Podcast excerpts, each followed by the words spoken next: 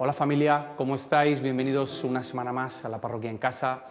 Por si no nos conocemos, pues somos la parroquia, somos una comunidad de creyentes en Valencia y nuestro deseo es poder acompañarte en el camino de fe que estás haciendo. Así que muchas gracias por dejarnos acompañarte, aunque sea así a la distancia. Hoy me vais a permitir que empiece un poquito más pesimista de lo normal. ¿Por qué desaprovechamos las oportunidades? ¿Por qué dejamos pasar una tras otra, tras otra, y no aprovechamos las oportunidades que tenemos delante? Especialmente las oportunidades que tenemos por segunda vez enfrente de nosotros. Recuerdo eh, cuando cambié del colegio al instituto, fue el año en el que me empecé a sentir con un poco más de libertad y fue un año en el que tomé muy malas decisiones. Fui con, mala gente, eh, no estudié absolutamente nada, faltaba mucho a clase. Eh, y eso hizo pues, que al final del curso me tuviese que enfrentar a la realidad de que tenía que repetir curso. Y en aquel entonces eh, no estaba muy bien visto, yo tampoco lo veía bien, sentía que era algo que iba a cargar durante mucho tiempo en mi vida y que de alguna manera me, me etiquetaba.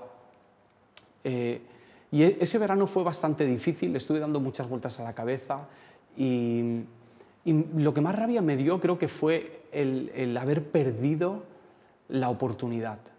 Eh, y como que llegué a la conclusión de que las cosas tenían que cambiar, ¿no? Porque yo no podía seguir tratando así a mis padres, yo no podía seguir tomando ese tipo de malas decisiones, eh, ni seguir juntándome con esas personas, ni seguir siendo yo de mala influencia para otras personas. Así que empecé el siguiente curso eh, mentalizado y con todo esto en la cabeza, súper claro, volví a repetir, otra vez.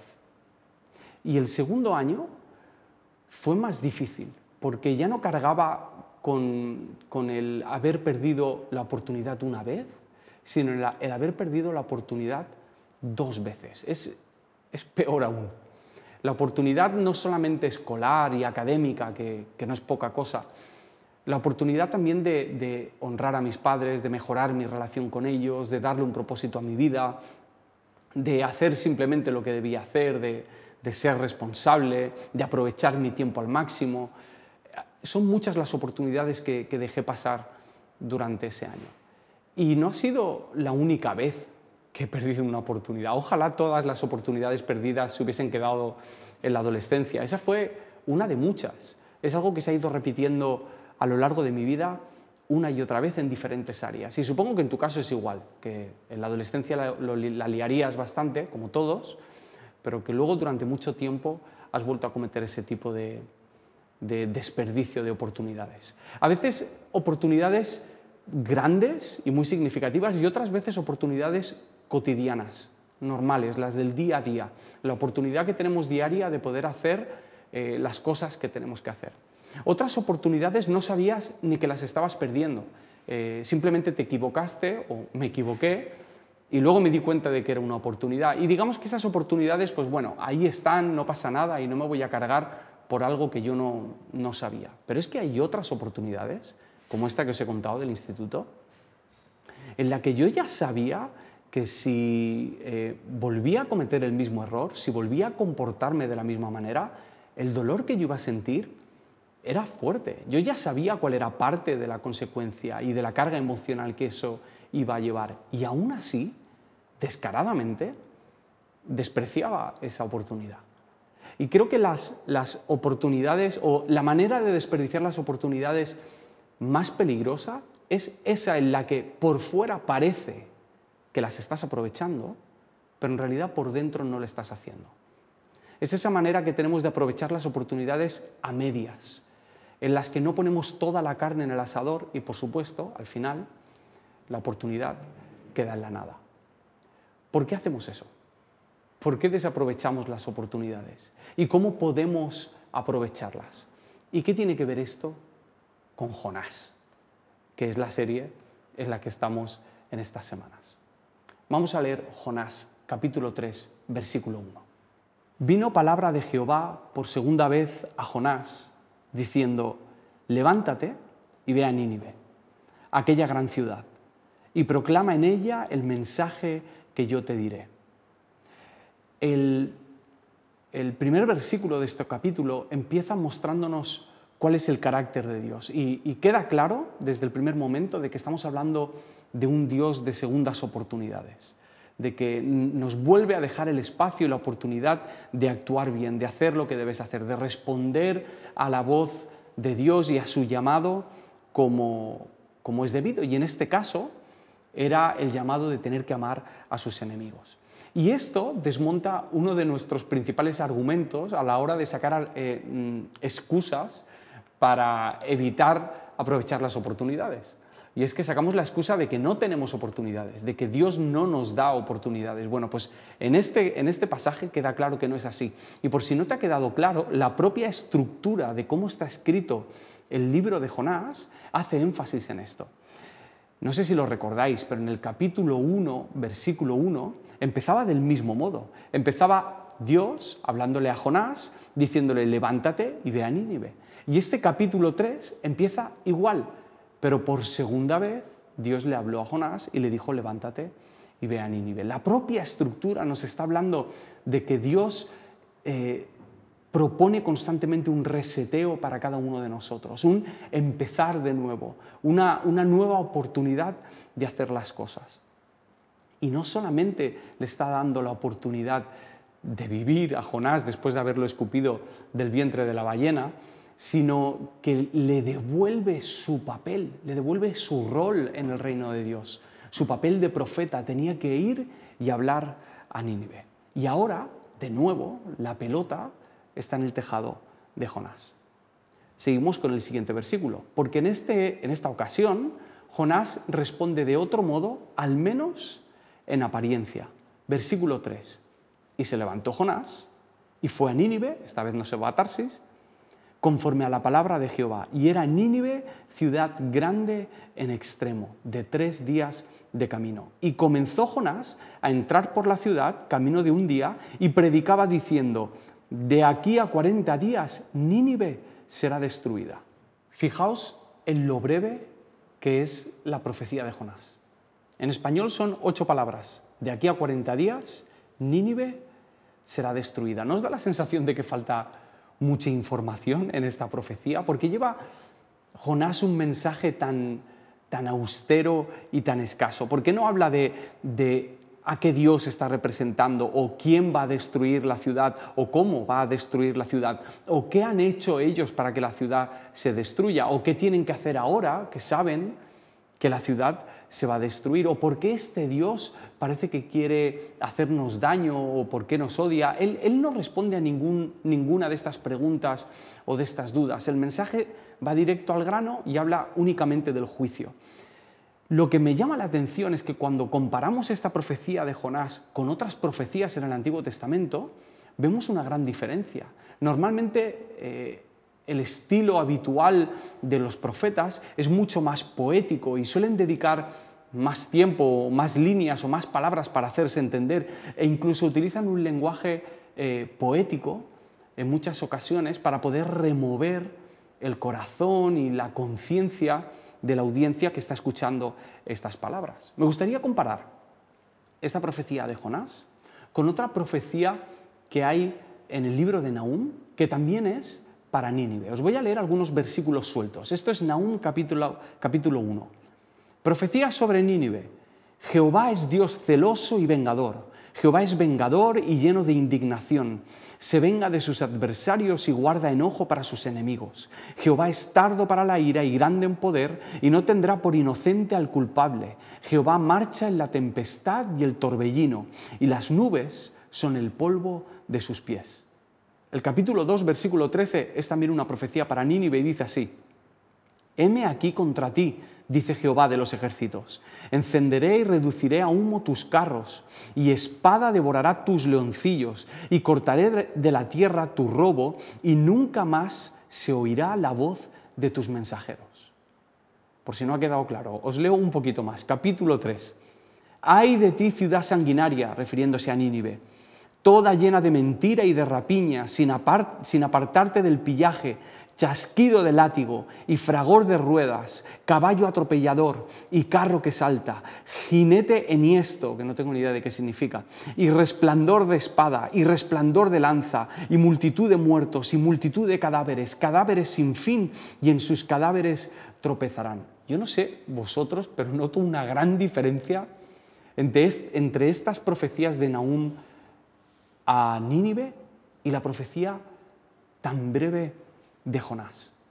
¿Dónde están todas estas líneas épicas, emocionantes, llenas de descripciones, de imágenes, de poesía que Nahum tiene?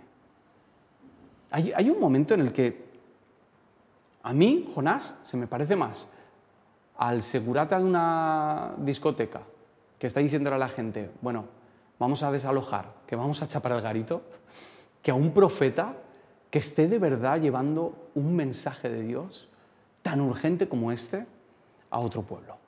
Da la sensación de que Jonás no está aprovechando esta segunda oportunidad, de que Jonás no está poniendo toda la carne en el asador, de que Jonás en realidad va a medias, que no va en serio. Y a lo mejor está haciendo esto por evitar otra tormenta o por evitar estar de nuevo en el vientre del pez.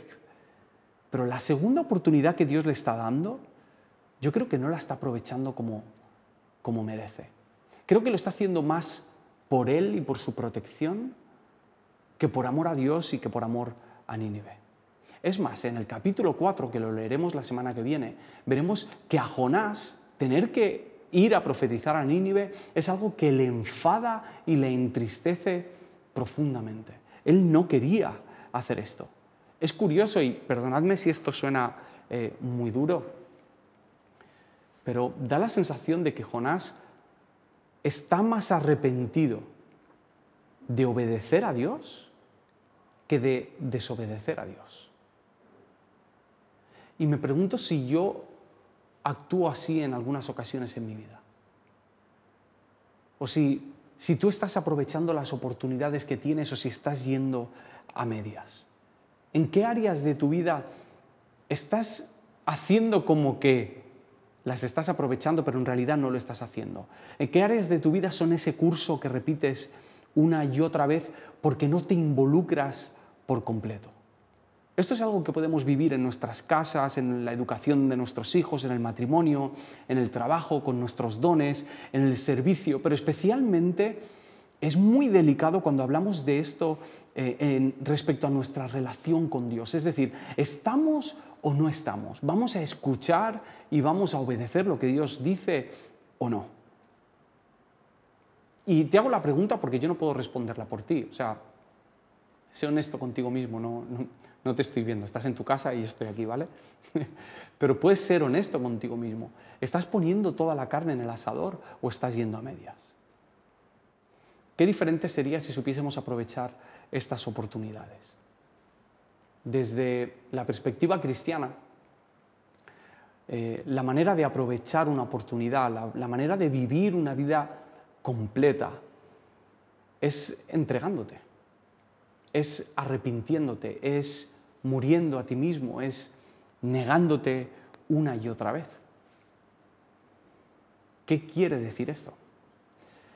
El resto del pasaje nos va a mostrar muy gráficamente qué significa esto de entregarse completamente. Este tercer capítulo es precioso porque ahora nos van a presentar a otro grupo de personas que también tienen delante de ellos una segunda oportunidad y es ese grupo de personas que nunca en tu vida imaginarías que van a aprovechar la oportunidad que se les está dando. Y mucho menos que van a aprovechar la oportunidad de escuchar la voz del Dios de Israel y de obedecer.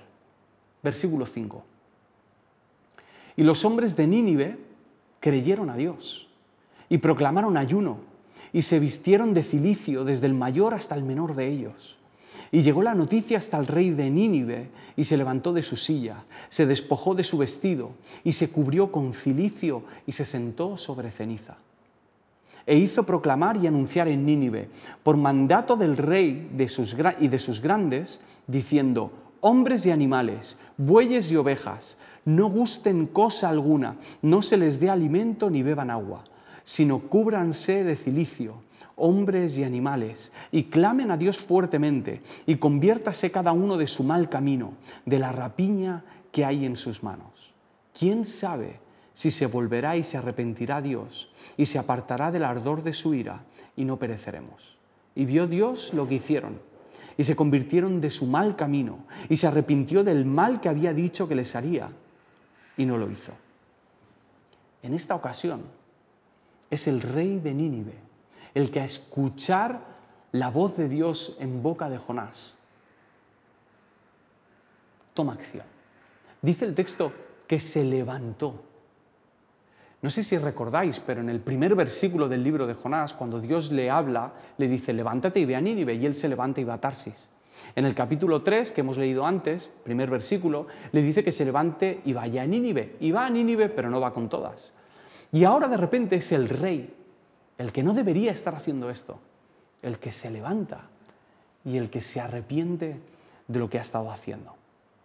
Dice que se quitó su ropa real, que se vistió con cilicio, que era una ropa que se utilizaba para expresar eh, arrepentimiento y negación, eh, porque era una prenda eh, muy dolorosa, muy incómoda de llevar. Sería algo así como ir vestido con, con esparto. Imaginaos llevar una camiseta de esparto, ¿vale? Bueno, pues algo bastante parecido. Y la gente se ponía esto como señal de arrepentimiento. Pero no solamente se queda ahí, sino que él involucra a todo el pueblo. Resulta que le dice a los hombres y a los animales que ayunen y se arrepientan. Y lógicamente la imagen pues es, es cómica, incluso a algunos os puede parecer exagerada, pero esta exageración actúa en contraste con la pasividad y las medias tintas de Jonás.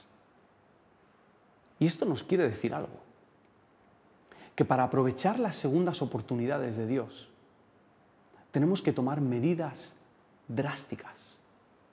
No sirve cualquier cosa. En este caso lo que hizo el rey de Nínive fue arrepentirse, dejar su trono, desnudarse, ponerse cilicio, echarse ceniza encima, eh, involucrar a todo el pueblo en este arrepentimiento. Por lo tanto, una buena manera de saber si estás aprovechando una oportunidad o no es observando cuáles son las medidas que estás tomando. Porque el arrepentimiento real, el aprovechar la segunda oportunidad de Dios, necesita de nuestra parte medidas drásticas. Pero eso duele. Y cuando, cuando empezamos a, a pensar en esto e imaginamos que cualquiera de esas medidas drásticas nos va a poner entre la espada y la pared, enseguida empezamos a conformarnos con otro tipo de medidas. Nos conformamos, por ejemplo, con el hecho de que Dios nos hable. Dios nos habla, eh, nosotros nos sentimos a gusto, sentimos que es algo bastante piadoso, que si Dios nos ha dicho algo claramente, eso quiere decir que tenemos cierto nivel eh, espiritual, es una sensación agradable, tenemos la habilidad, al fin y al cabo, de escuchar la voz de Dios. Pero Jonás también tenía la habilidad de escuchar a Dios y le desobedeció en el capítulo 1. Y en el capítulo 3 obedeció a medias, que no es obedecer. Así que escuchar la voz de Dios no habla de tu fidelidad. Escuchar la voz de Dios habla de la fidelidad de Dios. No nos podemos conformar con escuchar su voz. Tampoco nos podemos conformar con sentir remordimiento. Confundimos el arrepentimiento con el remordimiento. El remordimiento sería algo así como esa tristeza que sentimos o ese dolor que sentimos al ver las consecuencias de las decisiones que hemos tomado. Y pensamos que por sentir eso o por haber pasado por una situación y una experiencia difícil como la de la, barriga de la ballena, pensamos que recordar eso y llorar de vez en cuando y ser agradecidos es suficiente. Pero para Jonás tampoco fue suficiente hacer eso. Y a veces pensamos que nos podemos conformar con el hecho de tomar medidas ligeras, que no suponen demasiado esfuerzo o que no suponen una pérdida o una derrota. Hacer esto es difícil porque nuestro cerebro no está preparado para perder. Es decir, a nosotros nos duele más perder 100 euros que de lo que nos alegra ganar 100 euros. Por lo tanto, tomar estas medidas no es fácil porque sabemos que eso nos va a llevar a renunciar a algo. Voy a llevar esto al terreno práctico. En la educación de tus hijos, en la transmisión de la vida de Jesús a tu familia, no te conformes con escuchar la voz de Dios recordándote que tienes que hacerlo. O no te conformes con sentirte mal por no hacerlo.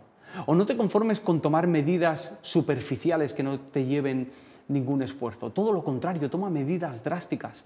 Aparta horas en la agenda.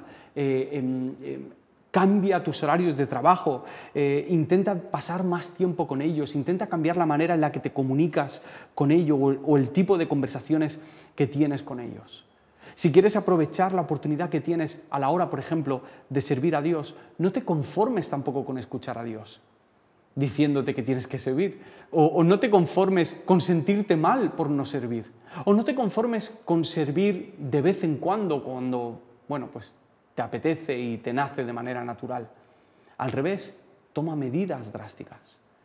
Pregunta a quién puedes ayudar, cómo puedes hacerlo, involúcrate, pregunta a la gente que hay en tu comunidad cristiana cómo puedes servirle o en tu trabajo. Y esto se puede llevar a un montón de áreas en nuestra vida. Eh, en la manera en la que tenemos nuestros hábitos o la gente que lucha con adicciones. no podemos conformarnos con saber que Dios nos habla, ni con sentirnos mal por no cambiar, ni con tomar medidas ligeras. Necesitamos tomar medidas drásticas en nuestro camino con Jesús. Y cuando falles, que vas a fallar, porque nos vamos a equivocar todos, porque vamos a dejar pasar oportunidades. Tenemos que recordar que Dios es el Dios de las segundas oportunidades, que su voz va a volver a llegar a ti, que Él empezó esta conversación y que no estamos aquí por nuestras habilidades, que no estamos aquí por nuestra fidelidad, estamos aquí por su gracia. Algunos a lo mejor pensáis que ya sois muy mayores, que ya habéis dejado pasar demasiadas oportunidades. No es así. Dios sigue hablando y Dios te sigue dando oportunidades y Dios te está hablando de nuevo, una y otra vez. Cuando leía este pasaje hoy,